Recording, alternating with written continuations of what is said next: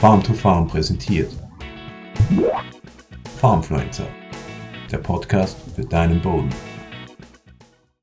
Herzlich willkommen an die, die jetzt schon da sind oder die pünktlich da sind. Freue ich mich natürlich sehr, dass ihr euch die Zeit nehmt um die Uhrzeit äh, in einer Zeit, Jahreszeit, wo nicht immer, ähm, wo nicht alle immer durchgehend Zeit haben. Ich schätze mal, jeder von euch wird heute ähm, schon mit, mit, oder viele von euch mit der Ernte beschäftigt sein. Sei es drum, ähm, schön, dass ihr zusammengefunden habt. Ich begrüße äh, ganz herzlich die beiden ähm, Praktiker, die unserem Praktiker-Talk hier äh, äh sozusagen ähm, die äh, leiten werden. Ähm, das ist der Franz Winkelhofer der Michael Reber. Beide sind, glaube ich, ähm, recht bekannte Landwirte. Sie gehören zu den ähm, Ackerbauern, die sich beide, glaube ich, immer sehr viel dabei überlegen, was sie machen, warum sie es machen und sich auch überlegen, warum manche Dinge nicht funktionieren äh, und auch beide sehr viel ausprobieren und entsprechend äh, haben sie auch beide schon sehr viel Erfahrungen mit Zwischenfrüchten, mit, aus, mit, der, mit, dem, mit dem Management von Zwischenfrüchten. Ähm, ich habe, glaube ich, auch schon vieles von ihnen gelernt, ob sie es wissen oder nicht, weiß ich nicht, aber zumindest im, äh, wenn, man, wenn man sie halt verfolgt, äh, geht, glaube ich, vielen so. Und deswegen freue ich mich, dass wir das Thema sozusagen heute ähm, spezifisch angehen, nämlich das äh, einerseits die Aussaat, was für Möglichkeiten es gibt, welche Probleme da auftreten, welche Erfahrungen sie da haben und dann das Abtöten, ähm, was ähm, wahrscheinlich ja noch oder oft vielleicht sogar noch das, das äh, schwierigere Thema ist. Das Ganze ist so aufgebaut, jetzt wird der Franz wieder anfangen, ähm, äh, ein paar Minuten, also kurz, ganz kurz Betrieb vorstellen und dann eben auf die Themen eingehen, äh, die aus seiner Sicht, was aus seiner Sicht da ja, Erfahrungen gemacht hat. Dann, macht, dann kommt das gleiche von Michael, das dauert beides so jeweils 10, 15 Minuten und, und dann ähm, können, können wir so eine Fragerunde machen. Ich würde euch bitten, ähm, die Fragen daneben in dem, im Chat reinzuschreiben. Ich versuche das dann zu sammeln und dann ähm, glaube ich, funktioniert das schon ganz gut als, als Diskussion. Also einfach irgendwo jederzeit nebenbei einschreiben und danach können wir dann diskutieren. Ähm, gut, also Franz, dann darf ich dich bitten zu starten. Servus Christoph, Servus an alle, die hier heute dabei sind. Freut mich, dass ich da ganz kurz jetzt das präsentieren darf, wie wir das machen. Äh, falls ich zu sehr in die Mundart verfalle, ich bin ja aus dem Waldviertel und nicht immer des Hochdeutsches mächtig, dann bitte mich darauf hinzuweisen. Äh, ich bin Praktiker seit jetzt 23 Jahren bei uns zu Hause am Betrieb. Ähm, wir bewirtschaften 170 Hektar Ackerland in Niederösterreich, äh, nahe der tschechischen Grenze. Also wir haben ungefähr eine halbe Stunde noch nach Tschechien, sind äh, Trockengebiet, eine der trockensten Gegenden in Österreich mit 470 mm durchschnittlichen Jahresniederschlag. Wir haben eigentlich eine relativ einfache Fruchtfolge äh, die im Großen und Ganzen so aussieht, sie weicht natürlich da und dort ab, aber Getreide, Raps, Getreide, Mais heißt, wir haben äh, Phasen, vor allem äh, natürlich die klassische vor Silomais, also vor der Sommerung oder auch vor Sonnenblume. Äh, und bei uns noch zusätzlich dann eine, eine Zwischenfrucht äh, zwischen Winterraps und Winterweizen, wenn mir das Zeitfenster meistens dort zu groß ist. Unsere großen Themen sind an sich diese Hitzeperioden von ja, beginnend eigentlich schon mit 30 Grad im Mai in die Aufzeichnungen und das gehend bis in den September hinein, was für die Böden natürlich eine Riesenherausforderung ist. Und was man auch sehr, sehr deutlich sieht und was vor allem dann auch im Frühjahr mit der Etablierung von Kulturen zusammenhängt und auch mit winterharte Komponenten in der Begrünung, äh, wir haben sehr geringe Niederschläge bis in den Mai. Dann kommen meistens Gewitter, aber bis im Mai regnet es de facto fast gar nichts bei uns. Das ist so über viele Jahre äh, ein Standard. Heute geht es aber ausschließlich um äh, Begrünungen, etablieren und bekämpfen. Deswegen werde ich mich da gleich einmal hineinstürzen in das Thema. Äh, was ist zu beachten? Oft vernachlässigt und ich predige das seit vielen Jahren. Es beginnt, wenn man konventioneller Betrieb ist, beim Herbizid der Vorfrucht. Da gibt es ganz oft Nachbauprobleme. Und wenn man etwas in einer Rübe oder also mit einer Rübennachfrucht oder an, an, an Rapses-Nachfrucht, wenn da Pflanzenschutzfirmen davor warnen, dass man da, da davor dieses Pflanzenschutzmittel im Getreide einsetzen soll, dann gilt das genauso für die Zwischenfrucht. Also ich habe das schon mehrfach erlebt, dass da vor allem bei Sulfonylharnstoffen, dass Begrünungen sich einfach nicht etablieren, weil dann noch Restmengen im Boden sind. Das gilt umso mehr, je weniger Bodenbewegung wir machen und je weniger Niederschlag wir haben. Ja, Strohverteilung, wer ein Lohnunternehmer als Trash beim Drusch hat, der wird das kennen, dass das mitunter auch ein Diskussionsthema ist. Äh, eventuell hilft ein Strohstriegel, äh, Aussaat unmittelbar, wenn irgendwie möglich, bei der Ernte, weil dann ist der Boden noch, äh, hat eine gewisse Restfeuchte. Auch wenn es noch so trocken ist, so, solange der Boden beschattet war durch die Hauptkultur, ist da noch ein bisschen eine Feuchte da.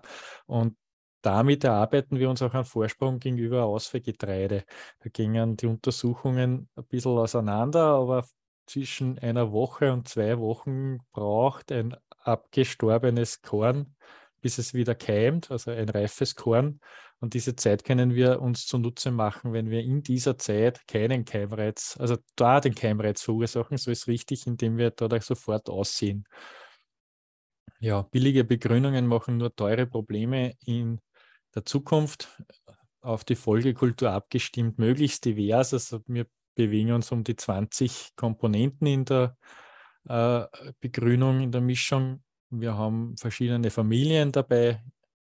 Äh, Fruchtfolgeprobleme vermeiden, habe ich da immer noch drinnen stehen. Ich mache das schon jetzt einige Jahre, diese Vorträge. Ich halte das gar nicht mehr so für relevant je diverser die Mischung ist, desto weniger Fruchtfolgeprobleme hat man auch. Also wenn man dann eine Leguminose auch in der Hauptfrucht hat oder wenn man auch beim Raps zum Beispiel Kreuzblüter in der Begrünung hat, wenn die untergeordnet in einer Mischung sind, dann kenne ich da eigentlich keine Fruchtfolgeprobleme.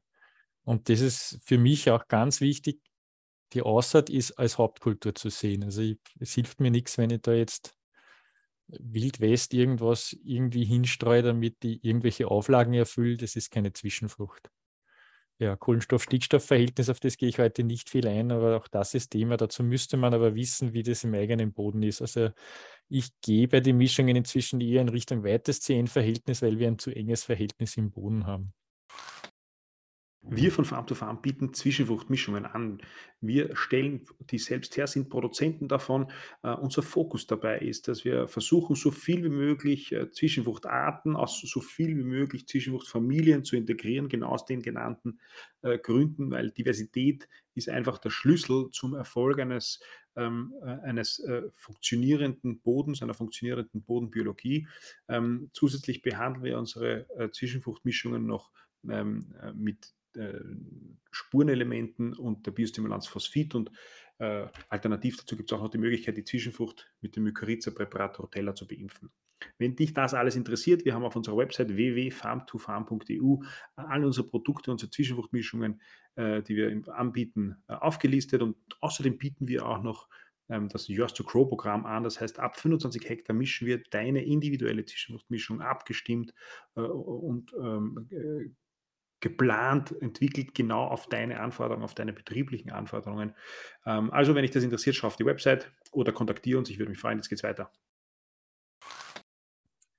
Äh, wie der Christoph mich gefragt hat, ob ich da mitmache, habe ich mir gedacht, gut, dann überlege ich mir, was für Wege gibt es eigentlich, die wir im Betrieb schon gemacht haben. Und da ist diese Grafik dabei rausgekommen.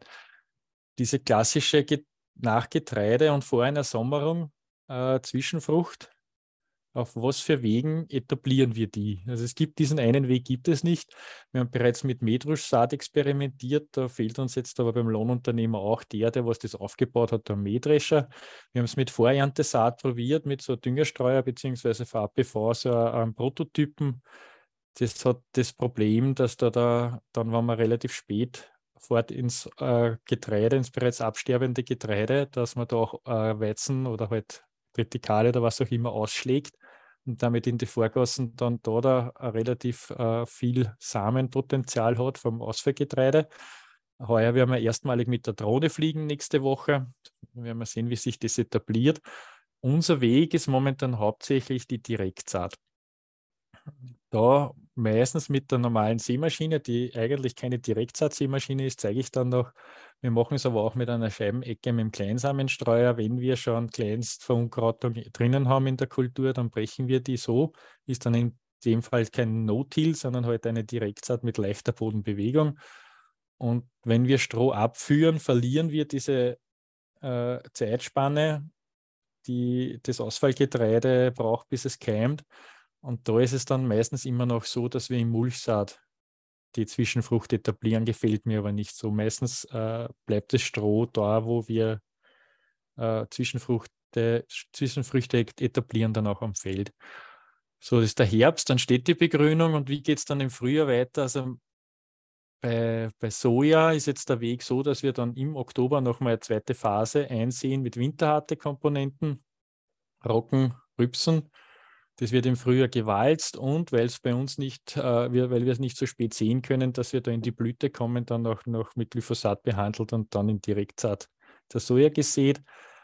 Bei Mais und Sonnenblume ist es so, dass wir meistens stehend über den Winter gehen, einfach weil ich zu faul bin, das zu walzen. Das haben wir ein paar Jahre gemacht, aber ich glaube, es bringt ein bisschen einen, einen, einen Vorteil in der Bodenbedeckung, aber ehrlicherweise, ja, die Zeitfenster sind da sehr kurz und ich bin dann immer so, dass ich den einen Schritt, den ich noch weglassen kann, eher weglasse. Und dann gibt es drei Wege an sich. Das eine ist die Direktsaat in Planting Green Verfahren und danach Glyphosat oder eben davor und dann Direktsaat.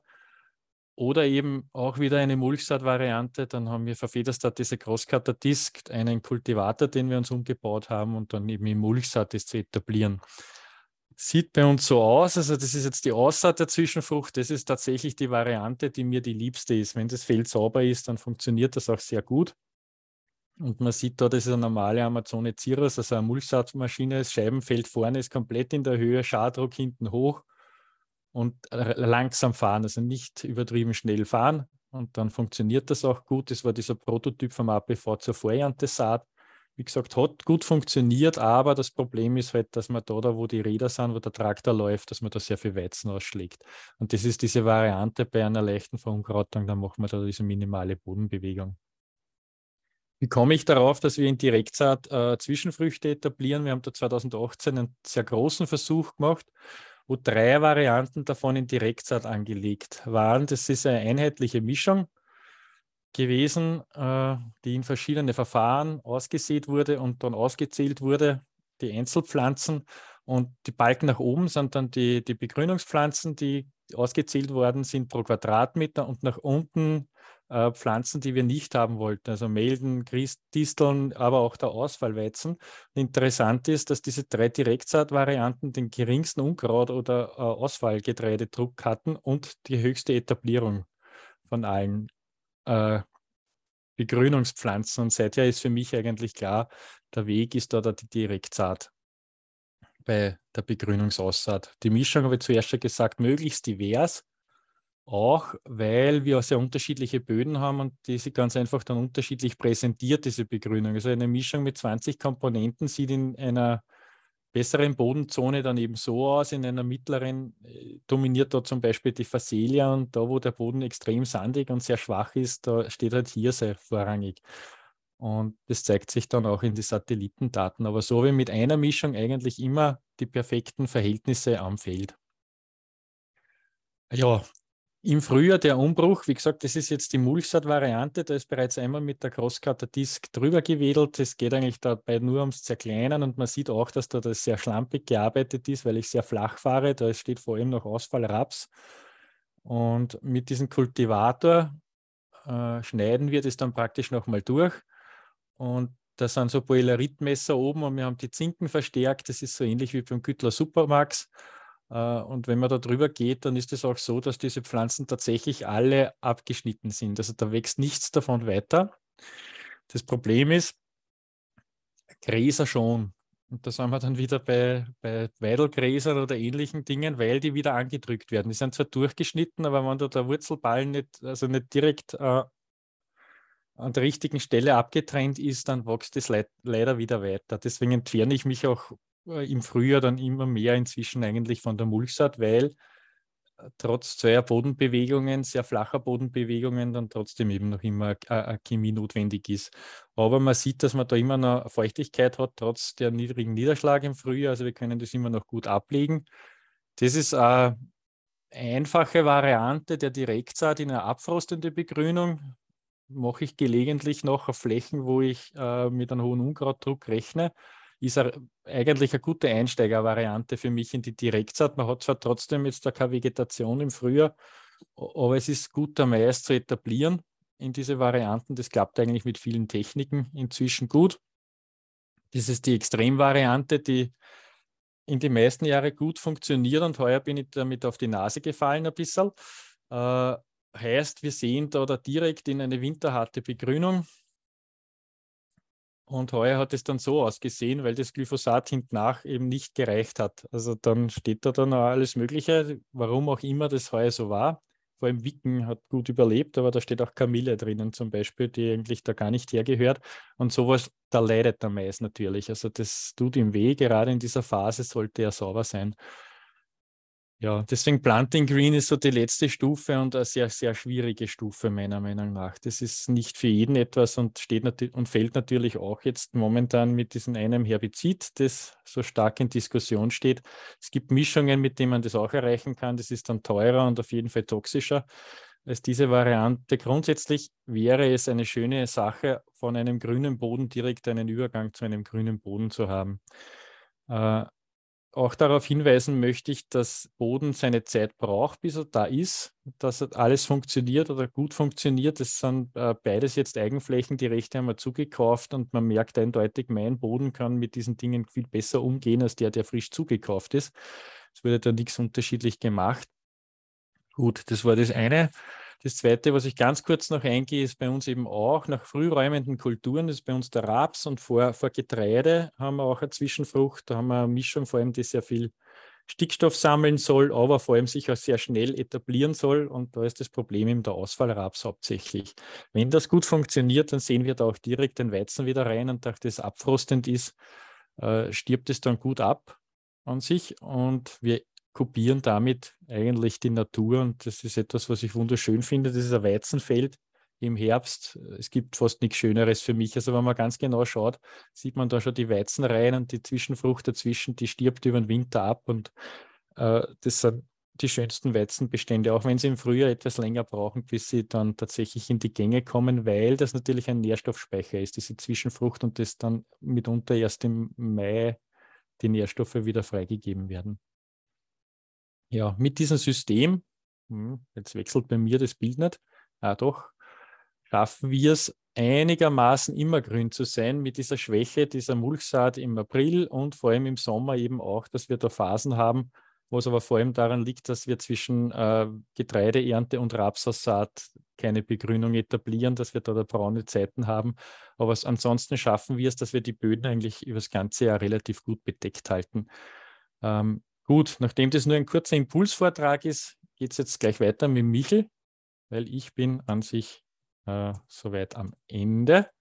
Und ich freue mich jetzt da schon dann auf die Fragerunde hinten nach und auf die Diskussion, weil das wird, glaube ich, nochmal spannender. Danke, Franz. Michael, dürfen wir dich bitten, dass du deinen Bildschirm freischaltest? Ja, ja auch von mir ein herzliches Grüß Gott heute Abend aus Schwäbisch Hall im nordöstlichen Baden-Württemberg. Ähm, ja, der Franz hat schon vieles gesagt und ähm, unser Betrieb ist ganz anders aufgestellt. Ja, wir, unschwer zu erkennen ist, ist heute die, die Biogasanlage, ähm, der zentrale und geldbringende Betriebszweig.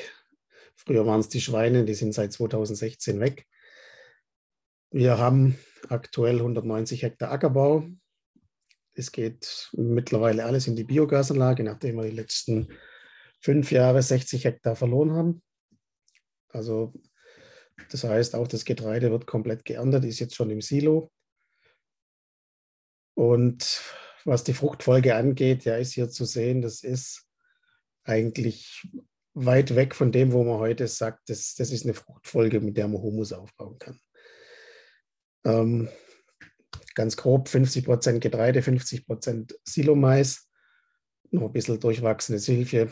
Das war es dann aber auch. Aber wir versuchen zum Beispiel das Getreide machen wir komplett als sogenannte Mischkultur mit Wintererbsen oder Winterwicken plus Inkarnatle, Leindotter. Also das in der Kultur schon vielfältig zu machen, dann ist das, was der Franz auch schon gesagt hat, das, die klassische Abfolge von verschiedenen Kulturen nicht mehr so wichtig. Und deswegen ist auch für uns die, die Zwischenfrucht, die dritte Kultur, ja, die ist elementar wichtig, weil die steht bei uns jetzt von Anfang Juli bis Ende März oder Mitte April, je nach Wetter im Frühjahr. Also sie steht länger auf dem Feld wie der Mais und deswegen legen wir da auch so großen Wert drauf. Unsere Böden extrem schwer, ja, lehmiger Ton bis hin zum reinen Ton sogar. Bei uns ist das Klima eigentlich komplett anders. Wir haben eigentlich im Winter immer ausreichend Niederschlag. Wir hatten dieses Jahr vom 1. November bis 1. März 300 Liter. Also sehr viel Winterfeuchte. Dann kam der März mit einer 0. Im April waren es nochmal 80, Anfang April. Und jetzt seit Mai, seit wir Mais gesät haben, waren es jetzt 65 Liter. Also letzten Freitag nochmal 20.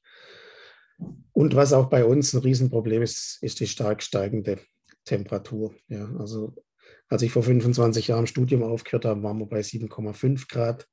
Jahresdurchschnittstemperatur werden 20, 10,3. Letztes Jahr in einem kühlen Jahr, in Anführungszeichen 9,2 und auch 870 Millimeter Niederschlag. Unser Problem ist einfach diese schweren Tonböden mit einem extrem hohen Magnesiumgehalt. Die brauchen halt auch viel Wasser, um Ertrag zu bringen. Ja, wie, wie machen wir Zwischenfruchtaussaat? Ja, wo es möglich ist, versuchen wir auch direkt hinterm, bei uns halt hinterm Häcksler herzufahren. Das war jetzt vor drei Wochen. Ja, wir hatten Samstag, Freitag, Samstag den Roggen geerntet und ab Sonntag ging es dann los mit, hier in dem Fall war es eine Zweitkultur, Mais, Sorghum, Sonnenblume, Ackerbohne und versuchen das in dem Fall halt direkt zwischen die alten Getreidereihen reinzusehen. Ja, das, das ist mit RTK-Lenksystem halt sehr entspannt, ja, weil ich das dann so einstellen kann, dass ich genau in dem Fall 17 Zentimeter versetzt fahre zum letzten Mal. Wir fahren aber hier auch mit, mit dem Lockerungszinken der Clayton, sorry, weil wir einfach immer mit der, mit der Erntekette jedes Jahr auf dem Feld sind und ich einfach auch festgestellt habe, dass die, diese magnesiumhaltigen Böden trotz allem, was Direktzeit für Vorteile hat, auf eine mechanische Lockerung immer noch positiv reagieren. Also wie gesagt, wird dann aber in einem Arbeitsgang gemacht. Es wird abends noch angewalzt. Das ist halt der Nachteil von der Grubersämaschine, was die Clayton de facto ist, um ähm, dafür zu sorgen, dass das Wasser, das unten noch im Boden ist, nicht komplett aus, äh, ausdampft ja, und der Boden austrocknet. Aber es war jetzt auch so, wir hatten ähm, danach in der Woche drauf waren es 38 Grad drei Tage lang. Ja, das hat jetzt nicht gereicht, damit die Kulturen aufgehen. Das ist jetzt letzte Woche nach dem Regen, jetzt fängt es an aufzulaufen. Und das ist halt auch das, was es herausfordernd macht. Wir hatten bis 2017 eigentlich immer genügend Feuchtigkeit im Sommer und seit 18 hat sich das doch deutlich gedreht. Ja, dass, dass es eigentlich jetzt außer letztes Jahr problematisch ist, ausreichend Feuchtigkeit im Boden zu haben, insbesondere für Zweitkulturen. Wir haben es trotzdem machen müssen, äh, weil wir noch ein bisschen was zum Ernten brauchen. Alle Flächen, die wir nicht zeitnah eingesät bekommen, zeitnah heißt ein bis zwei, drei Tage nach der, nach der Ernte, fahren wir, wir haben auch diese Cross-Cutter-Disc von Federstadt, einmal flach drüber auch, um Kapillarität zu brechen, weil wir eben dadurch, dass wir die ganze Pflanze ernten, halt nicht die Mulchdecke auf der Fläche haben. Ja, das trocknet uns sonst komplett aus. Das ist ein riesen Nachteil, aber das, dessen muss man sich halt klar sein. Dann muss ich das halt so machen. Und wenn es dann mal 10 Liter regnet, dann ist auch, bleibt die Feuchtigkeit auch im Boden. Ja, was, was sehen wir für Zwischenfrüchte? Also was wir die letzten vier Jahre gemerkt haben, ist, je vielfältiger, desto besser. Wir haben jetzt drei Jahre als Basismischung die Mais Pro Greening 50 gehabt mit 18 Komponenten, haben die immer noch ein bisschen aufgemischt. Letztes Jahr war dieses Soil Protect von der DSV mit drin. Da wieder mal mit Gräsern und ja, ich bin dieses Jahr auch wieder kuriert worden von den Gräsern. Also die fliegen bei uns auch in der Zwischenfrucht definitiv raus, als im Frühjahr einfach, wenn man es mechanisch bekämpfen muss, zu viele Probleme machen.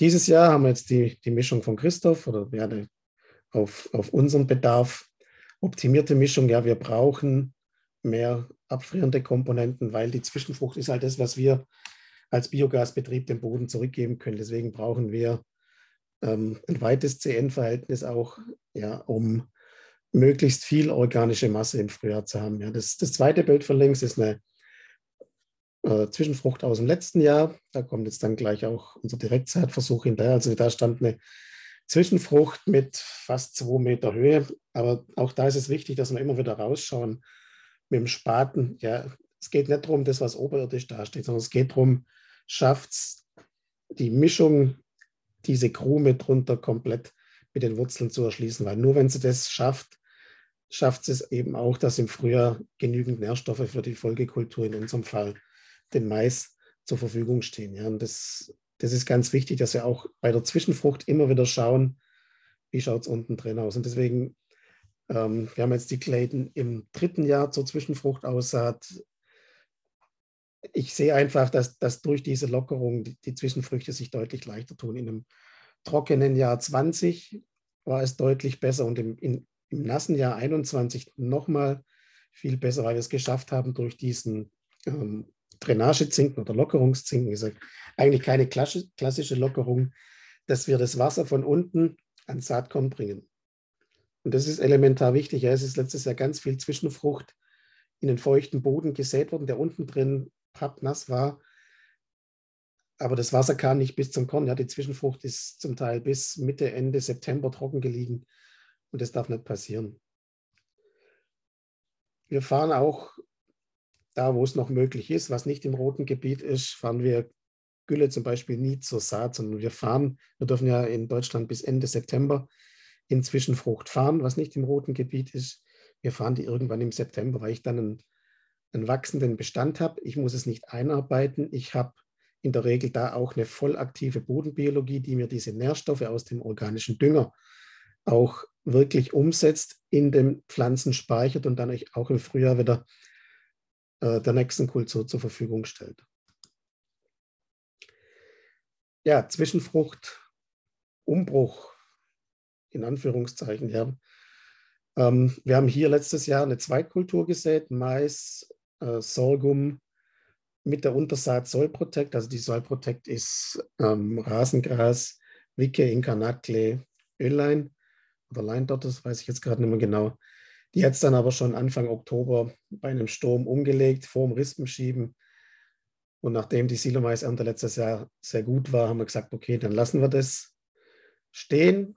Das mittlere Bild ist das Bild von Ende Februar. Das Problem war, dass unten drin diese Gräser aus der Soil standen. Ansonsten hätten wir wunderschön Direktsaat machen können, ohne irgendwas. Aber die Gräser waren bis zur Aussaat vom Mais extrem bestockt. Und ja, vielleicht hätten wir es mit Glyphosat auch machen können. Ja. Im rechten Bild, so schaut es in der Regel aus, wenn ich so eine vielfältige Mischung gehabt habe. Wir versuchen da auch immer noch ein bisschen winterharte Komponenten mit reinzumachen. Werden dieses Jahr auch versuchen, noch einen Roggen ähm, irgendwann im September reinzustreuen, um mehr winterharte Komponenten zu haben meistens die Kleearten in einem wüchsigen Zwischenfruchtbestand doch auch ein bisschen ähm, hinten dran bleiben. Wir haben dieses Jahr zum ersten Mal seit zehn Jahren auch mal wieder Glyphosat angewandt. Ich wollte es einfach für mich nochmal sehen. Also das, das ist alles von dem Acker, wo wir vorhin schon das Bild hatten. Links ist die Zwischenfrucht im letzten Jahr. Extrem gut gestanden. Und wenn er das zweite Bild von rechts schaut, das war jetzt, ich muss überlegen, Ende, Ende April. Also selbst da ist die Zwischenfrucht schon komplett weg. Da ist sehr wenig Mulchdecke da, wie man auch im zweiten Bild von links sehen kann. Ja, unsere Drille ist nicht ganz so 100% direkt saattauglich, aber dafür hat es getan. Es hat jetzt dort immer wieder ein bisschen geregnet. Das ist das Bild rechts. Also schaut eigentlich sehr gut aus. Und wir haben dort auf jeden Fall deutlich mehr Bodenbedeckung wie da, wo wir halt das Ganze mechanisch bearbeiten. Wir fahren in der Regel im Frühjahr, dadurch, dass jetzt diese winterharten Komponenten drin waren, kann ich ja irgendwann im März auch mal die Gülle ausbringen zum Mais. Also wir bringen die Hälfte der Güllemenge vor der Saat aus, aber in den wachsenden Bestand, also in die winterharten Komponenten der Zwischenfrucht, lassen das dann auf jeden Fall noch zwei, drei Wochen stehen, damit der Bestand die Nährstoffe konserviert, sind dann einmal mit der Cross-Cutter-Disc drüber und nach diesem Scheibeneckengang ist erst diese Soil Protect so richtig losgegangen. Haben jetzt das Glück gehabt, dass der Nachbarmaschinenring sich so ein Trefflergruber angeschafft hat. Ja, und wir haben das dann, das Gras noch einmal ganz flächig abgeschnitten. Das sind die beiden Bilder links. Und das zweite von rechts ist dann nach dem Grubergang kamen nach drei Tagen 20 Millimeter Regen. Es war alles kaputt nach dem Trefflerarbeitsgang, außer diese, diese Gräser aus der Soil Protect. Ja, die haben dann munter losgelegt. Wir mussten dann nochmal, also praktisch ein drittes Mal drüber mit der Scheibenecke. Und ja, das, das ist absolut unbefriedigend, dass ich im Frühjahr für sowas drei Arbeitsgänge brauche. Und deswegen werden bei uns die Gräser definitiv da rausfliegen. Das macht keinen Sinn. So, und jetzt denke ich, ist es sinnvoller, wenn wir diskutieren, wie dass ich einen großen Vortrag mache hier. Also danke sehr, Michael. Danke sehr, Franz, nochmal. Es sind schon ein paar Fragen gekommen. Die, äh, die erste Frage hast du, Michael, kurz beantwortet, der Franz noch nicht. Äh, und zwar, wann wird im Sommer Gülle gedüngt? Das ist bei mir sehr ähnlich wie beim Michel. Äh, ich habe das jetzt außen vor lassen. Wir haben natürlich auch Mist, Gülle und Kompost am Betrieb und das in gar nicht so geringen Mengen. Ich fahre jetzt gar nichts. Also nach der Ernte bleibt alles im Lager, bis die Begrünung so hoch ist, dass ich eine gute Bodenbedeckung habe, dass ich mit den Schleppschläuchen, mit dem Schleppschlauch Gülle fasse, dass ich da darunter komme und die abgedeckt ist praktisch. Dann fahre ich erst. Also das eigentlich erst im September und oder Oktober, je nach Zeit und, und halt auch Bodenverhältnisse. Also ausschließlich in grüne Bestände und das gilt für mich für alle Dünger. Ich weiß, dass das gegen manche zukünftigen Vorgaben sein wird, die was auf uns zukommen mit Einarbeitung von Düngern und so weiter, aber vor dem, dem stehe ich sehr skeptisch gegenüber. Also ich halte das für die allerbeste Variante, das in lebende Bestände zu fahren, weil es die wenigste Störung vom Bodenleben ist und da die geringsten Ausgasungsverluste dann sind, wenn äh, vor allem Gülle, aber auch Mist aufbereitet ist. Also das beginnt schon bei der Fütterung bei mir, dass wir da, da eben äh, mit, mit einem Kräuterextrakt mitfüttern und wir haben dann in der Güllegrube ein Biolith dabei, also äh, Gesteinsmehl. Und diese zwei Komponenten kombiniert äh, schaffen es, dass wir praktisch null Ausgasung haben. Also wir haben null Geruch inzwischen bei der Gülle. Es hat viele Jahre gedauert, bis ich da ein Konzept gefunden habe, das wirklich funktioniert, weil da gibt es ganz viele Sachen, die man probieren kann. Der Michael lacht, man kann da wahnsinnig viel Geld versenken in der Güllegrube, wenn man will. Aber diese zwei Dinge funktionieren bei mir jetzt gut und sind auch für mich leistbar. Und, und das ist auch wichtig, dass man es dazu sagt, in der Kombination eben dann in grüne Bestände, weil eine faulende Gülle, die gast, wo es stinkt, sobald man es ausbringt, ist natürlich problematisch. Die ist problematisch, wenn man es oberflächlich ausbringt, ist aber mindestens genauso problematisch, wenn man es im Boden einbringt. Deswegen muss man zuerst schauen, dass man aus dem Abfall ein Produkt macht. Das ist ganz wichtig. Aber bei mir nur mehr in grüne Bestände. Michael, hast du noch was dazu? Ja, ich kann das nur nochmal wiederholen, was, ich, was Franz gesagt hat, was ich auch vorhin gesagt habe. Also wir versuchen das auch es ist viel wichtiger, die, die Zwischenfrucht nach der Ernte so schnell wie möglich rauszubringen, wie dass wir noch anfangen, äh, Wirtschaftsdünger auszubringen auf einem Boden, der, der keine aktive Biologie zu dem Zeitpunkt hat. Ja, wenn, wenn der Getreide abgestorben ist, die, die Biologie ist in dem Fall auch im Schlaf. Ja, und ich habe ja Zeit in Deutschland bis Ende September, bei euch wohl bis Ende Oktober, da reinzufahren. Und wenn ich in den wachsenden Bestand reinfahre, bin ich aus dieser Einarbeitungsfrist raus wie gesagt, ich habe voll aktive Bodenbiologie und ich lege das halt unten im Schatten ab. Und in einem wachsenden Zwischenfruchtbestand, da ist jeden Morgen unten drin feucht, es wird sofort umgesetzt von den Pflanzen. Ja, und da müssen wir wieder ein bisschen hinkommen. Ja, und noch viel, weil oft auch die Frage kommt ja an, was passiert dann in den Fahrspuren. Wir haben so vielfältige Zwischenfruchtmischungen, dass da irgendwas, die, zumindest die Kleearten wachsen dann weiter. Ja, also das ist, das ist überhaupt kein Problem. Aber das, da, davon wegkommen auf dem blanken Boden, äh, Dünger aus oder insbesondere Wirtschaftsdünger auszubringen, das, das war für uns auch zentral. Und deswegen auch trotz allem versuchen, winterharte Komponenten in der Zwischenfrucht drin zu haben, weil wir einfach einen Teil der Nährstoffe vor der Saat zu Mais fahren, aber versuchen das relativ früh im März schon fahr zu fahren, damit die winterharten Komponenten das stabilisieren, damit nachher nicht große Mengen Nährstoffe irgendwo frei im Boden umherschwirren, sondern dass es über die Pflanzen schon mal ein Stück weit stabilisiert ist. Mhm. Okay, ähm, die eine Frage von Richard war während des, des Vortrags von, von Franz, aber es, es, betrifft euch beide. Funktioniert das Ganze auch ohne Glyphosat? Also es ging um das Thema Tierrektsat. Ähm, meine konkrete Frage ist es, äh, äh, habt ihr schon probiert mal ähm, mit, mit, mit selektiven Herbizid-Mixes das, das zu machen? Ja, also ich persönlich nicht. Ich kenne Versuche dazu. Äh, es ist ein Wisselburg dazu, was versucht worden. Es gibt äh, durchaus Mais-Herbizide, jetzt bezogen auf Mais, äh, so, so Kombipacks, die offenbar auch alle Begrünungspflanzen mit abdecken. Was wir da, da haben, ist aber ein Indikationsproblem eigentlich. Also da, wenn man das jetzt vor der Saat macht, hat man da trotzdem ein Problem, weil es zu dem Zeitpunkt eigentlich nicht äh, registriert ist zur Anwendung. Und natürlich Kostenfaktor X4 jetzt einmal geschätzt, so über den Daumen, Daumen, Daumen gebrochen.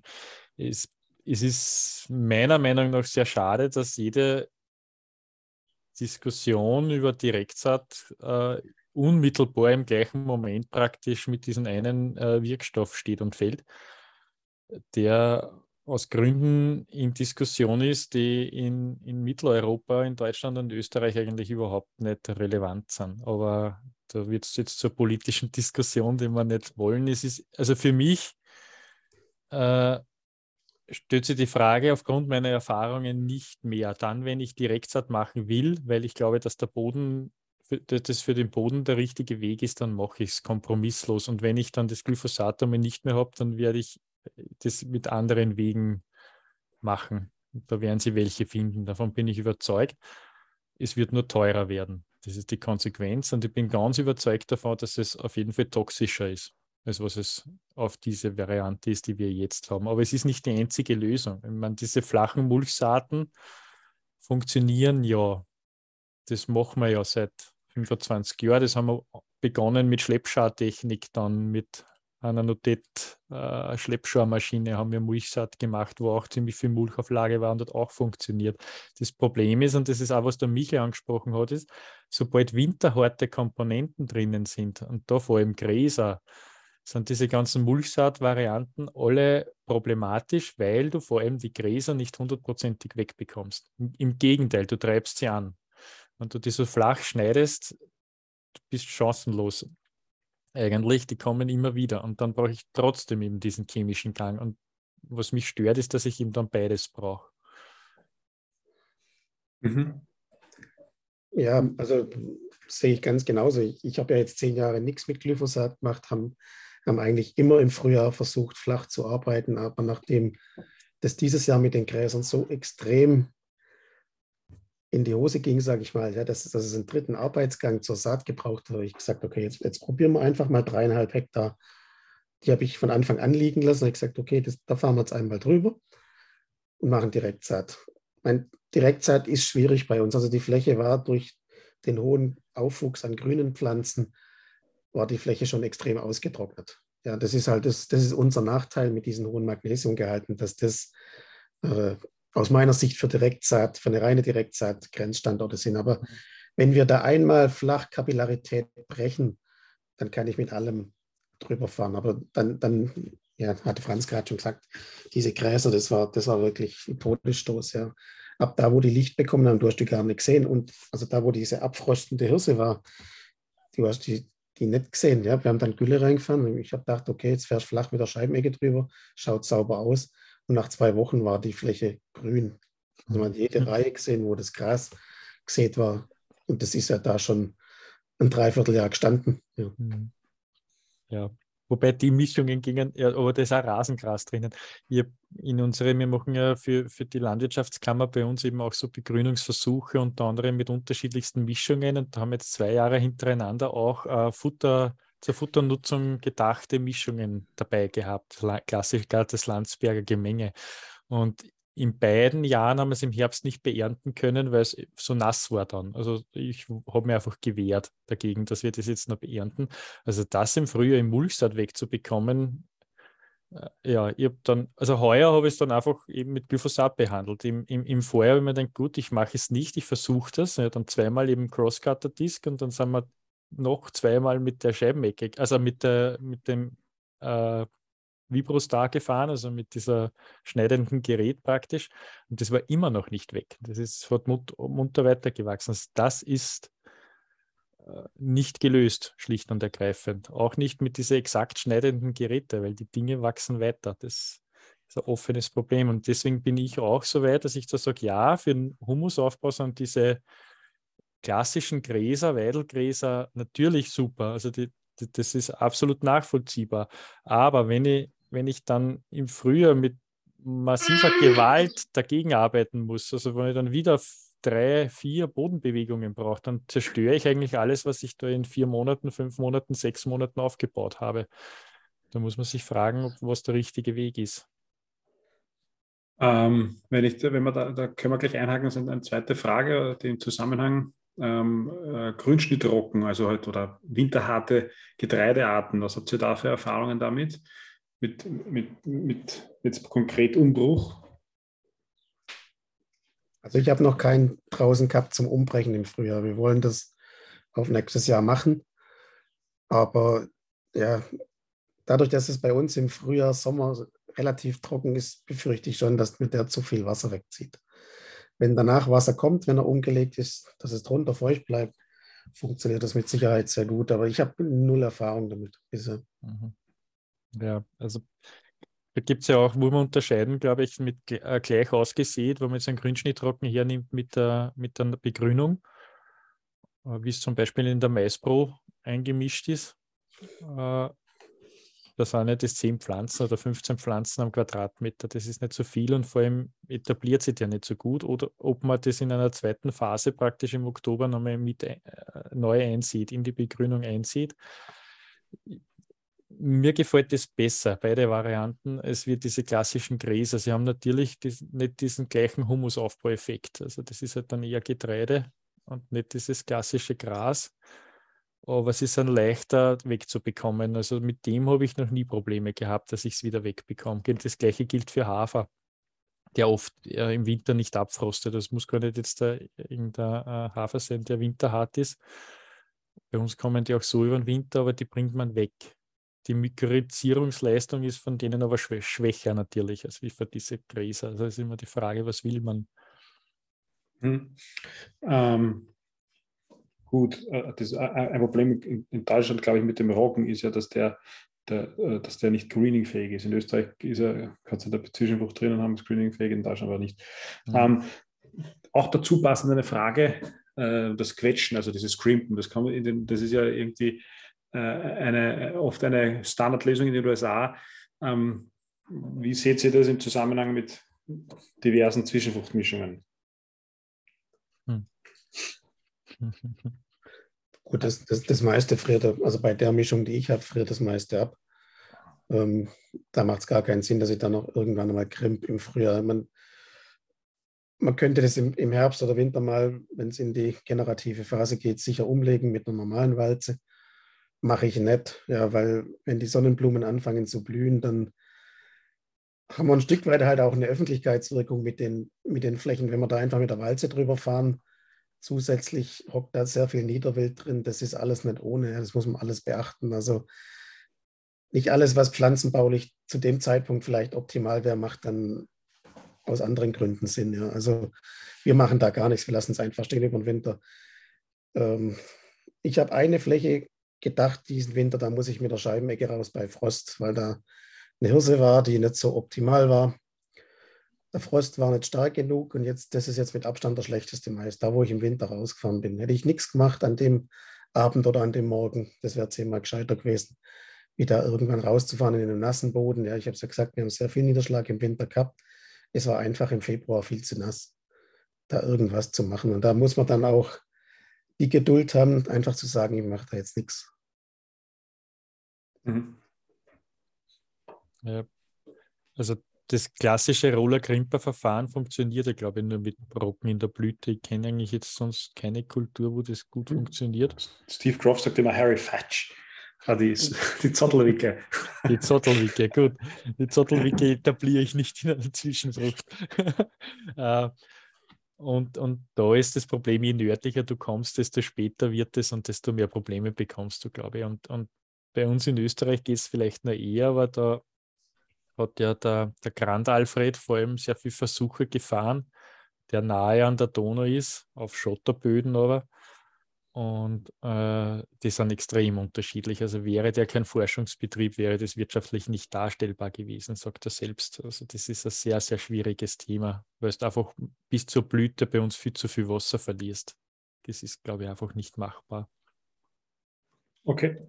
Ähm, dann eine ganz interessante Frage, und zwar, ähm, die, die, äh, ob es Nachteile hat, wenn man winterharte Arten sofort in der sozusagen in der Sommerzwischenfrucht mit dem, im Sommer etabliert.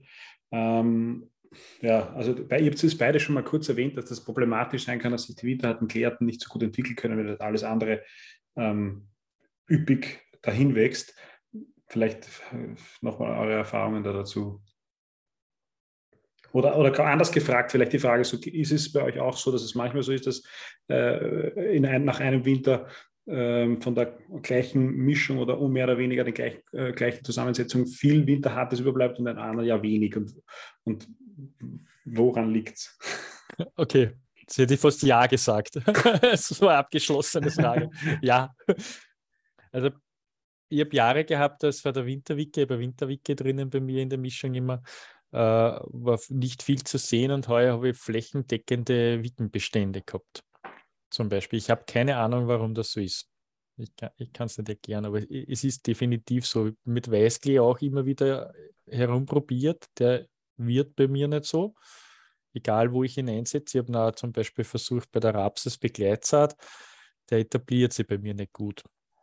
Warum auch immer. Äh, mit der Wicken ist es halt sehr unterschiedlich. Also die überlebt manche Winter sehr gut und, und ist heuer zum Beispiel, wie gesagt, massiv stark geworden und war dann auch so, dass es kaum bekämpfbar war. Jetzt chemisch im Frühjahr und da zum Problem geworden ist, aber grundsätzlich hat mir das gut gefallen, weil die eigentlich bis in, in Ende April super Leistung gebracht hat. Und dann gibt es aber Jahre, da findest du einen Quadratmeter eine Pflanze und die vegetiert dahin und wächst eigentlich nicht weiter. Und die kann man es nicht erklären. Also Erklärung habe ich keine. Ich habe nur die Beobachtung, die gleiche. Ich kann es nur wieder bestätigen. Also, ist, also, was bei uns immer wächst, ist ein Inkarnatklee. Äh, Rübsen in der Zwischenfrucht funktioniert, ja. aber sehr früh und dadurch, wir sehen ja jetzt Anfang Juli, Juli, ja, ähm, geht vieles davon einfach überhaupt nicht wirklich los. Und die anderen Komponenten, die halt, dadurch, dass wir halt eine Mischung haben, die auf sehr viel Massenwachstum ausgelegt ist, ja, geht es dann auch unter. Der Inkarnatklee sehe ich im Frühjahr ein bisschen, aber bis das alles in die Gänge kommt, äh, da ist bis Ende April wenig Bodendeckung da. Ja, deswegen jetzt mal den Versuch, einen Roggen reinzustreuen im Oktober oder Ende September. Dann ist es halt ein Ausfallroggen. Ja, es steht nach Roggen. Ähm, da muss man vielleicht auch mal einfach ein bisschen pragmatischer bleiben, nicht alles immer so dokumentieren. Ich war auch immer jemand, der 150-prozentig dokumentiert hat, aber zumindest mal um was auszuprobieren, muss man da, glaube ich, einfach auch mal ein bisschen entspannter sein. Ja. Ähm, ja, also wir haben da auch das Problem, dass da sehr wenig übrig bleibt, wobei ich für unseren Betrieb auch eher dahin tendiere, dass möglichst viel dann abfriert. Es sollte was Grünes im Frühjahr da sein, damit wir Gülle fahren, Gerest fahren können. Aber das, ja, das muss jetzt kein flächendeckender Bestand sein. Die Gräser, die Struktur unter dieser Soil Protect war gigantisch. Ja, also äh, dadurch, dass es auch noch stand, als der Mais gesät war, ja, top. Aber den, den, das Maiskorn, das in der Soil Protect stand, das ist halt nicht mehr aufgegangen. Ne? Trotz der Top-Bodenstruktur. Also das ist äh, auch noch einfach viel ausprobieren, ja, auch was zum Standard passt. Also wie gesagt, bei uns in Kanakle funktioniert sehr gut, auch in der Mischkultur. Äh, Leindotter, solche Dinge, die kann ich sehr früh sehen. Ja. Aber ansonsten, wie gesagt, jeder Standard ist auch anders. Das, da gibt es auch kein Rezept, wo ich jetzt sagen kann, das, das funktioniert überall. Mhm. Also ich habe eine Theorie dazu. Ich weiß nicht, ob es kompletter Stumpfsinn ist oder nicht, aber äh, ich glaube, dass, dass das Phänomen dann stärker auftritt, wenn es eine frühe Aussaat ist und wenn die gleiche, exakt die gleiche Mischung später ausgesät wird, dass dann die winterharten Arten ähm, sich besser etablieren können. Und der Grund, warum ich das, äh, warum das sozusagen so ist, glaube ich, weil es stimmt, ist, dass halt einfach die, die, diese klassischen Sommerzwischenfrüchte, die gehen ja zum Teil unmittelbar ins generative Wachstum und schießen nach oben. Und diese winterharten Arten, die, die brauchen sie eigentlich natürlich, dass sie sozusagen vegetativ über den Winter gehen und im Frühjahr dann erst kommen. Und vielleicht ist das der Grund, dass sie das halt einfach nicht schaffen und sich sozusagen da zurechtfinden. Aber das ist, wie gesagt, nur eine, eine, eine Theorie, damit ich mir das irgendwie erklären kann. ähm, gut, die, eine Frage ähm, war, ob, ob ihr denkt, dass man ähm, als Mulchsaat das in, in einer Kreislecke Seemaschinenkombination machen kann, könnte. Ähm, ob es ob, ob, ja, da Erfahrungen gibt, das fragt der Nikola, weil der sagt, er hat keinen äh, Lohnunternehmer in der Nähe und die Möglichkeit hätte und ob das, ob, ja, ob ihr da, was ihr davon hält. Habe ich bis vor zehn Jahren so gemacht. Schleppschargerät und Kreislecke kombiniert. Das Problem ist, wenn sehr viel Muchmaterial da ist, dann legt es die Kreislacke dann in Bahnen ab. Also dann hast du tatsächlich, das wird zusammengelegt praktisch auf, auf kleine Schwaden, was aber jetzt äh, nicht das große Problem gemacht hat. Also es hat gut funktioniert. Ich bin kein, kein Freund der Kreislecke, absolut nicht, aber äh, ja, es funktioniert. Mhm. Die Frage von ihm war ja, ob man Mais damit säen kann. Oder habe ich das richtig gelesen? Äh, stimmt. Das, das, das, kann Mais, ja. das kann ich mir jetzt nicht vorstellen. Das mit Kreisleckmaschine Mais säen. Das kann, kann funktionieren. Aber in der Regel macht man mit der Kreislecke einfach zu viel Struktur auch kaputt, denke ich mal. Wie gesagt, wir haben das sehr lange so gemacht. Also in, in Begrünungsbestände, die abfrostende damals noch Be Begrünungsbestände und dann eine Kreislecke und hinten drauf diese Notette Schleppschau, äh, vierreihige Schleppschaumaschine. So haben wir Mais gesät. Okay. Mindestens, ja. Also bis vor zehn Jahren. dann haben wir die neue gekriegt und dann habe ich keine Kreislecke mehr angehängt. Weil es, es, war einfach anders nicht möglich, weil man mit der Schleppschau das Korn nicht reingebracht hätten in den Boden. Aber die, die, die Scheibmecke ist sehr flach gestellt und, und es ist nicht schön natürlich, aber es hat gut, ja, hat funktioniert. Die technische Möglichkeit, die da war, war das. Da passt dann die nächste Frage von Florian dazu. Wie würde die Aussaat der Zwischenfrucht aussehen, wenn man keine Direktsaatmaschine hat, sondern eine normale Drillmaschine?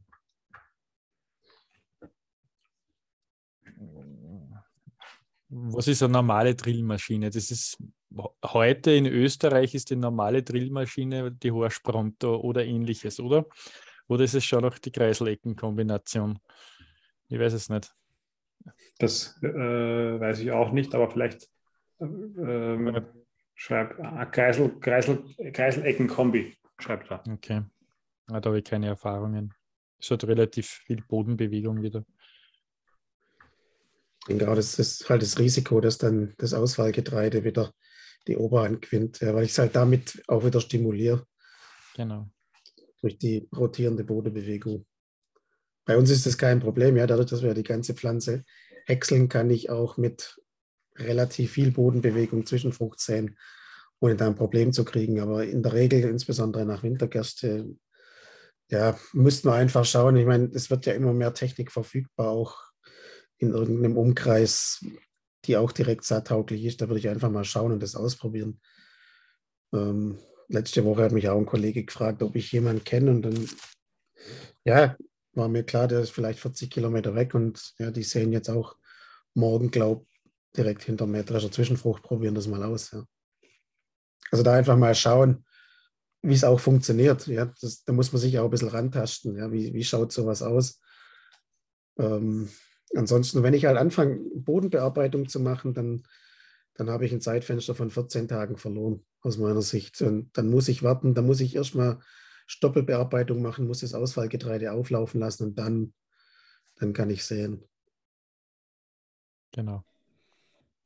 Ähm, eine Frage, zu, zu, die ihr auch kurz angesprochen habt, aber, aber Thema Leguminosenmüdigkeit bei Zwischenfrüchten oder diese Leguminosen, wenn man Leguminosen in der Fruchtfolge hat und dann sind Leguminosen in der Zwischenfrucht, gibt es ja diesen Überbegriff Leguminosenmüdigkeit für viele Krankheiten, die man oder Probleme, die man, die man eigentlich gar nicht so genau benennen kann. Wie seht ihr das? Ähm, nochmal vielleicht ganz kurz darauf einzugehen, allgemein Fruchtfolge und, und vielfältige Zwischenfruchtmischungen, wo gleiche Familien drinnen sind. Was habt ihr da für, für Meinung dazu oder Wissensstand? Also meine Ding ist ja bei, vor allem bei den Kruziferen, dass da viele darauf hinweisen immer wieder, dass das beim Raps ein Problem ist, äh, was in meinen Mischungen überhaupt kein Thema nicht ist, also wirklich absolut nicht. Äh, und ich weiß, ich habe keine, Gliaten oder keine Leguminosen in der Hauptfrucht. Momentan, deswegen stellt sich die Problematik da nicht so, weil ich weiß, für Biokollegen, oder mir hätte vielleicht den Stefan Schmidt nennen, ein Vorstandsmitglied auch bei uns im Verein Bodenleben, der biologisch wirtschaftet und, und doch relativ viel Leguminosen hat und auch sehr diverse Zwischenfrüchte fordert. Und der sagt eigentlich, er nimmt null Rücksicht inzwischen auf das. Und äh, das geht auch gleich mit der Meinung von Wilfried Hartl zum Beispiel von der Bioforschung Austria, der sagt, je diverser die Mischung, desto weniger Probleme hat man da.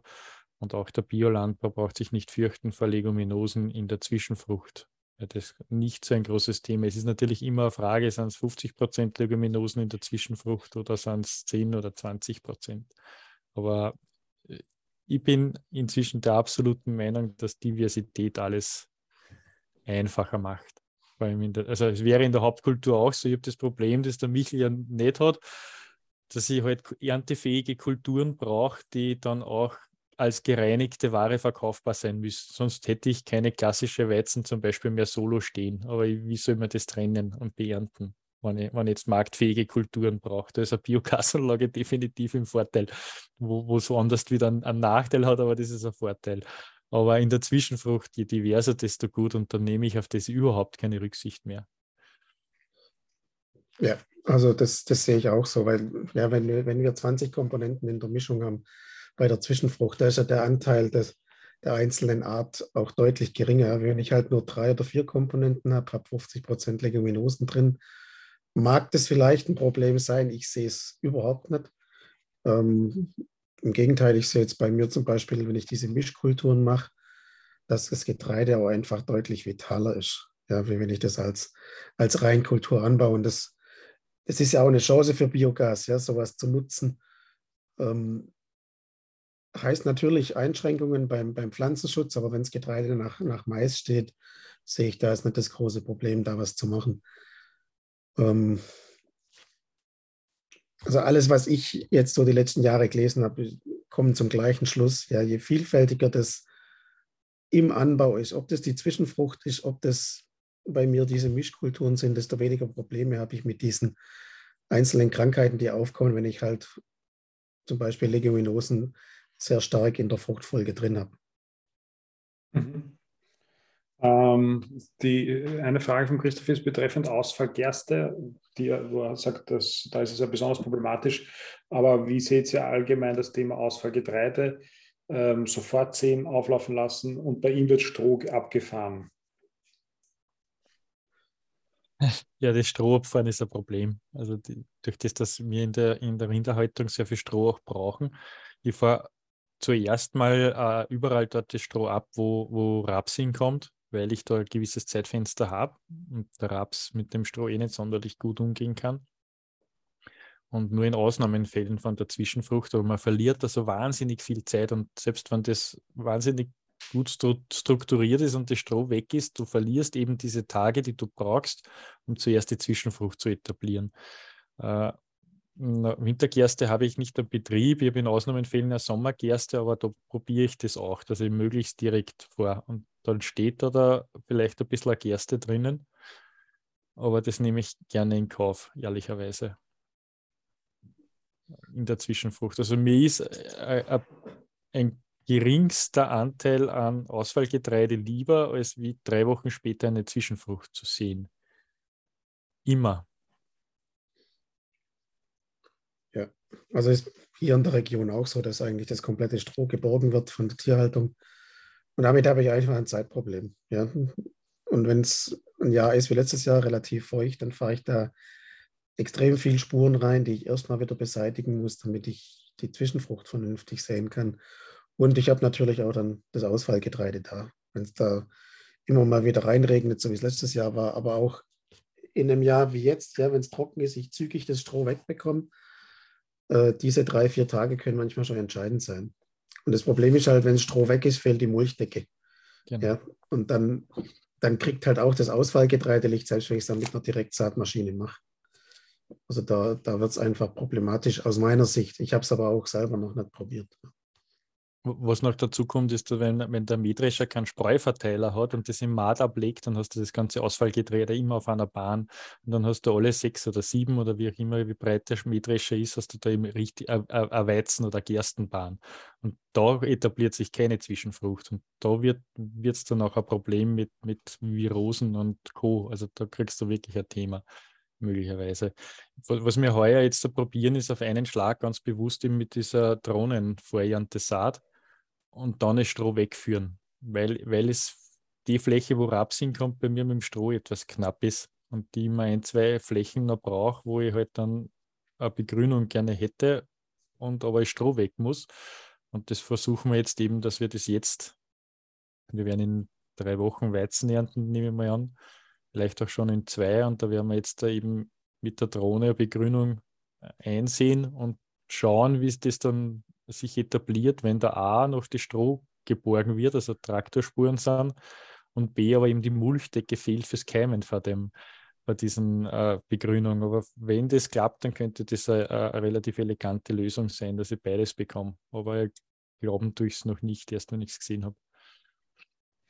Also eine Frage dazu, ähm, wie sieht es mit dem Hairpinning-Effekt beim Verbleib von Stroh auf dem Acker aus, mit einer klassischen Scheibensämaschine mit Direktsaat? Hm. Das ist schwierig. du kriegst ja keinen Schaddruck zusammen. Also wenn, also wenn wir jetzt von einer klassischen Kreisleg-Scheibensämaschine sprechen, dann wird es sicher schwierig, dass ich da das Korn überhaupt unten drunter bekomme. Da würde ich mir wirklich überlegen, ob ich es dann lieber vor Erntesaat mache. Mhm. Äh, diese Prontos haben ja zwei Scheibensystem. Es gibt schon welche, die da fahren mit, mit starkem Shortdruck so viel als möglich und eben langsam, wie sie bei der Cirrus auch macht, ist ja auch, äh, die hat halt ein Einscheibensystem, was da wesentlich besser geeignet ist, weil, weil die, die Kufe halt relativ viel Stroh gleich wieder rausräumt, aus, was, was die Scheibe reindrückt. Äh, aber Schadruck ist ein Problem, Hairpinning ist ein Thema natürlich und äh, helfen tut ein bisschen höher dreschen. Also das machen wir jetzt. Also ich habe erst heuer habe ich jetzt eine Direktsatzmaschine, eine Zinkenmaschine am Betrieb in Leihe und ab nächstes Jahr hat sich das Thema für mich Gott sei Dank eh gelöst, hoffe ich, weil wir da in Technik investiert haben jetzt. Aber eigentlich mache ich es jetzt seit zehn Jahren so, dass ich mit, mit meiner Einscheibenmaschine maximaler Schadruck 8 bis maximal 10 km/h mit dieser Cirrus, irgendwer sitzt oben und gurkt den Mähdrescher nach und das funktioniert gut. Aber ich weiß, dass diese Zweischeibenmaschinen schlechter sind, was das betrifft, wesentlich schlechter in Sachen Hairpinning. Ähm, okay. Die, also, also grundsätzlich ist sozusagen, äh, glaube ich, das kann man nochmal wiederholen, das, das hohe Dreschen macht Sinn, dass quasi weniger Stroh äh, Matte am Acker liegt und eine gute Mulchverteilung. Das sind sogar die Grundvoraussetzungen. Mhm. Ähm, Michael, vielleicht äh, für dich, äh, weil du dich damit schon beschäftigt hast, aber warum, eine Frage von Andreas, warum nutzt ihr zum flächigen Schnitt im Herbst und Frühjahr äh, keine Schal, äh, Schälfräse, vor allem um die Gräser kaputt zu machen? Ja, haben wir zwei Jahre ausprobiert. Also ich war noch nie ein Freund von aktiv angetriebener Bodenbearbeitung und das hat mich dann bestätigt, auch wenn das äh, sicher im Moment sehr, sehr in ist, aber der, der mit der Fräse fährt, wenn der nicht genau weiß, was er tut und auch seine Fahrgeschwindigkeit im Laufe vom Tag vielleicht entsprechend anpasst, dass er, dass er immer mit der optimalen Geschwindigkeit fährt, dann kann das funktionieren. Aber es ist extrem anspruchsvoll, ähm, das richtig einzustellen. Bei uns ist das Problem einfach, wir haben durch die Gülleausbringung etc. immer Fahrspuren. Und das heißt, ich, ich brauche immer einen zweiten Arbeitsgang bei der Fräse. Weil entweder fahre ich beim ersten Mal zu tief, wenn ich alles abschneiden will, dann wächst die Hälfte wieder an. Oder ich mache es beim ersten Mal richtig und muss dann ein zweites Mal zehn Tage später nochmal ein, zwei, drei Zentimeter tiefer fahren. Und dann ist der Aufwand auch an Energie für den Arbeitsgang aus meiner Sicht nicht gerechtfertigt. Auch wenn wir jetzt vielleicht dreimal fahren mit Flachgrubber oder Scheibenecke. Aber was ich Diesel gebraucht habe zum Fräsen, äh, muss ich sagen, hat bei mir nicht funktioniert. Also ja, ich, ich bin mehr oder weniger ein Mannbetrieb mit meinem Vater und, und mir ist das Zeitfenster, also die, die Schlagkraft fehlt völlig.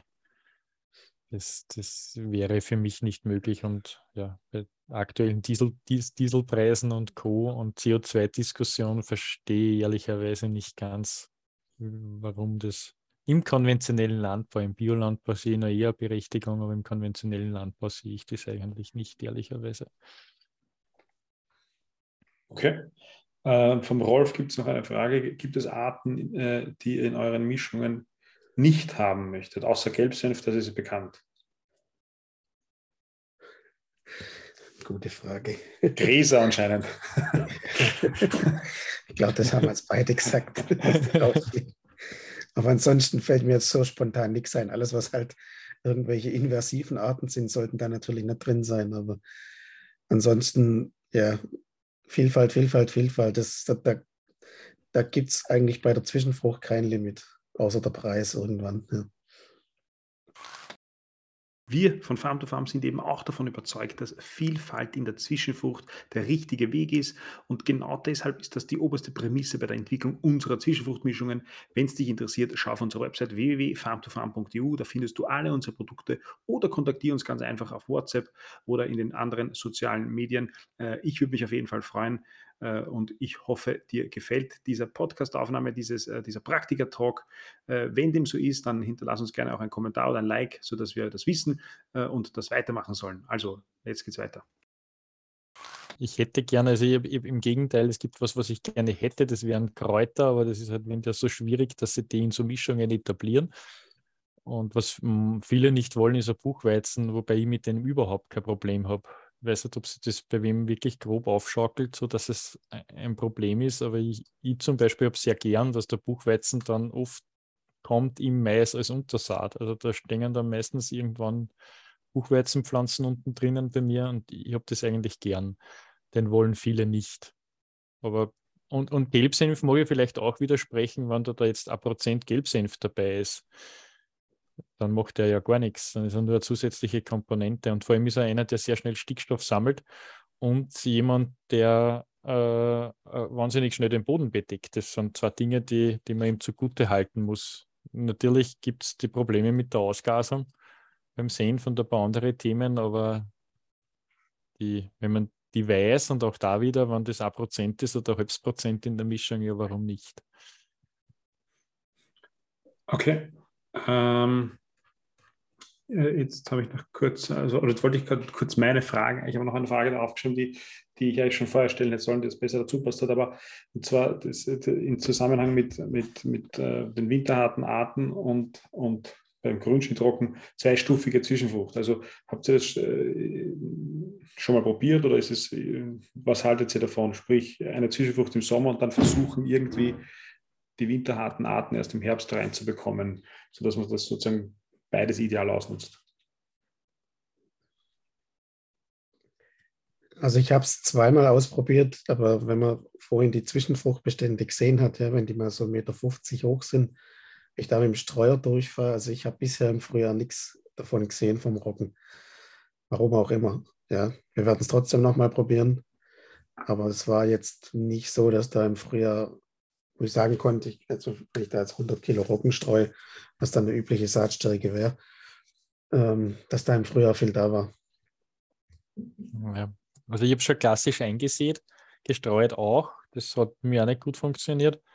Gesät funktioniert, da ist das Problem, aber das hat der Michel zuerst schon angesprochen, das musst du mal versuchen, Anrainer zu erklären, warum du jetzt in eine blühende Sonnenblume oder andere blühende Pflanzen da, da reinfährst mit der Seemaschine und das niederwalzt. Das mag vielleicht für den Boden ideal sein, weil die generative Phase nicht viel bringt für den Boden. Aber äh, und grundsätzlich bin ich ein fauler Bauer. Also jedes, jeden Schritt, den ich nicht machen muss, spare ich mir. Beim Soja wird es aber trotzdem in Zukunft der Weg sein, dass ich da, da äh, äh, weiß ich nicht, äh, äh so Warm Season oder so, also schnellwüchsige äh, Mischung zuerst sehe und, und dann im Oktober eine äh, größere Menge Grünschnittrocken einsehe, um dann eben in einem gewalzten Bestand im Frühjahr in Soja zu sehen. Ich glaube, dass das für ein Soja ganz gut passt. Ansonsten mache ich das nicht ganz einfach, aber aufgrund von Einfachheit. Also ich habe es wirklich gern einfach und möglichst kurz und effizient am Betrieb. Okay. Ähm, eine Frage vom, vom Andreas, äh, ob, Sie, ob ihr Fermente beim Umbruch der Zwischenfrucht verwendet und wenn nein, warum nicht? Mhm. Also wir haben es verwendet, als wir das mit der Fräse gemacht haben. Äh, hat ganz gut funktioniert. Die Frage ist, was, was wäre passiert ohne? Ja, das, das ist ja immer die Frage, geht es auch ohne? Also wir, wir machen das nicht mehr. Ich bin jetzt hier seit 1. Januar 20, mache ich das allein mit einer 450 Euro Kraft.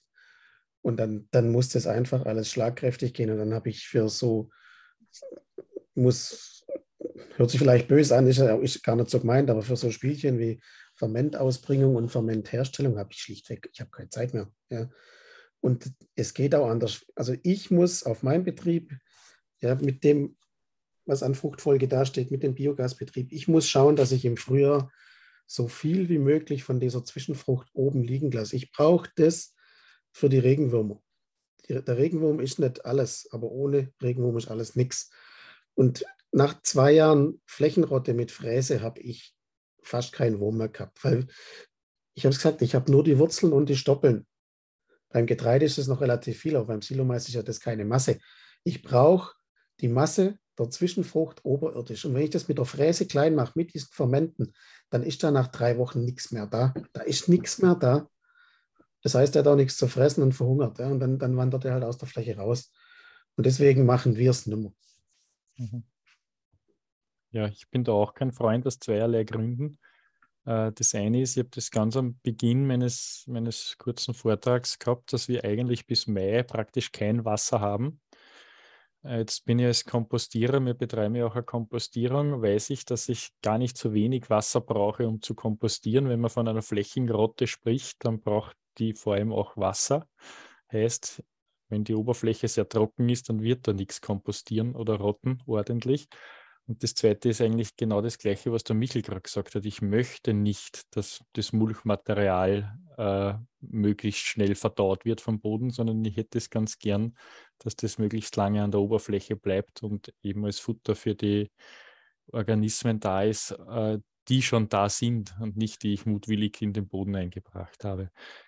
Das kann man so und so sehen natürlich und, und, und ich kenne die Erfolge, vor allem wenn man es auf den Faktor des Kohlenstoffgehaltes im Boden reduziert, äh, für Betriebe, die das intensiv betreiben. Aber mir ist äh, ehrlicherweise der Humusgehalt nicht so wichtig als ein hochaktives Bodenleben, das auf meinen Standort angepasst ist. Und das habe ich und wenn ich das konservieren kann, dann bin ich am richtigen Weg.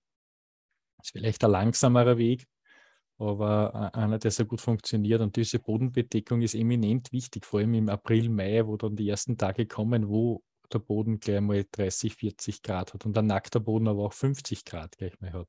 Das geht im, das geht im, im Juni, gibt es Tage, wo nackte Böden 50 Grad haben. Und wenn da ein bisschen eine Bodenbedeckung noch da ist, dann hat, hat er das nicht.